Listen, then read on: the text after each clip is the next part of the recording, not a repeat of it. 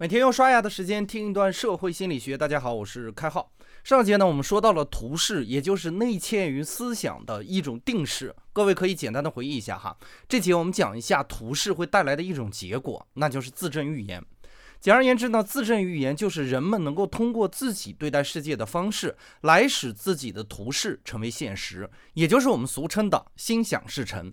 当然，这种心想事成一定有范围和局限性哈，不是我希望中彩票就可以实现的，而是在自己的能力范围内。我们来举个例子，比如你单位有一个同事有一些小毛病哈，平时很邋遢，于是呢，你的一种图示发生了作用，就是没人喜欢和邋遢的人交朋友，进而呢，你开始远离他。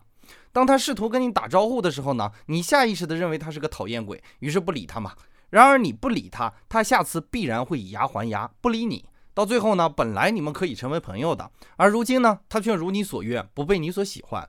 在彼此的社会解读的作用下，你的图示成为了结果。再比如一些恶性的感情世界也是如此嘛。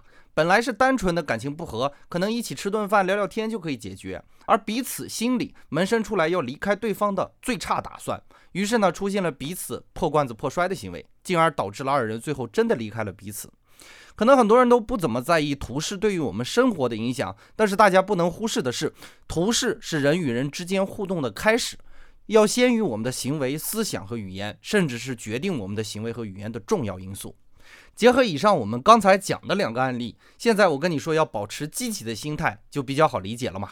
因为积极的心态是一切的源头啊，它注定影响你的行为和思想。而先于图示的，除了我们与生俱来的本能，还有就是你每天所吸纳的各种信息所做出的各种反应。老北京有句俗话说得很好哈，车船垫脚牙，无罪也该杀。在旧的社会呢，这类人所处的环境是社会的底层，代表了社会中最基本的黑暗面。这帮人的图示充满了社会负面的因素，也就是社会动荡中最不稳定的因素。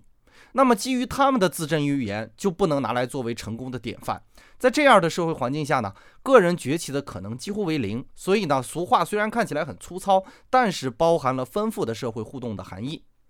反过来想，如果我们建立的图示是一个以个人成长和成功为前提的图示呢？假如你有一个创业项目，你觉得你这个事儿肯定能行。于是呢，你说服了你的家人和朋友，前提条件是有理有据哈。于是你的家人和朋友为你寻找各种资源，甚至加入你的项目，为你投入金钱，为你耗费时间。你当然良心上会过不去啊，因而你更加的努力实现当初的设想。可能期间需要数年的时间，你不断的用成绩证明你可以。在你积极的证明下，你周围的人也都愿意主动去配合你。最后呢，你果真如你所说，把你当初的设想实现了。这当然也是一种自证预言。有一种至今还未验证的理论，叫做吸引力法则，其实可以考虑从自证预言的角度去验证。好了，正面的例子我们也讲了，反面的例子我们也讲了。刀是一样的刀哈，你是愿意做一个厨师呢，还是要用这把刀为非作歹呢？前两年我在博弈论里说过一句话哈，做个好人没什么坏处。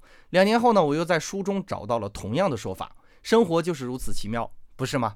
本节的概念就播讲到这里，感谢您理解今天射星的主要内容。更多内容关注微信公众号“开号御书房”，我们下工作日再见。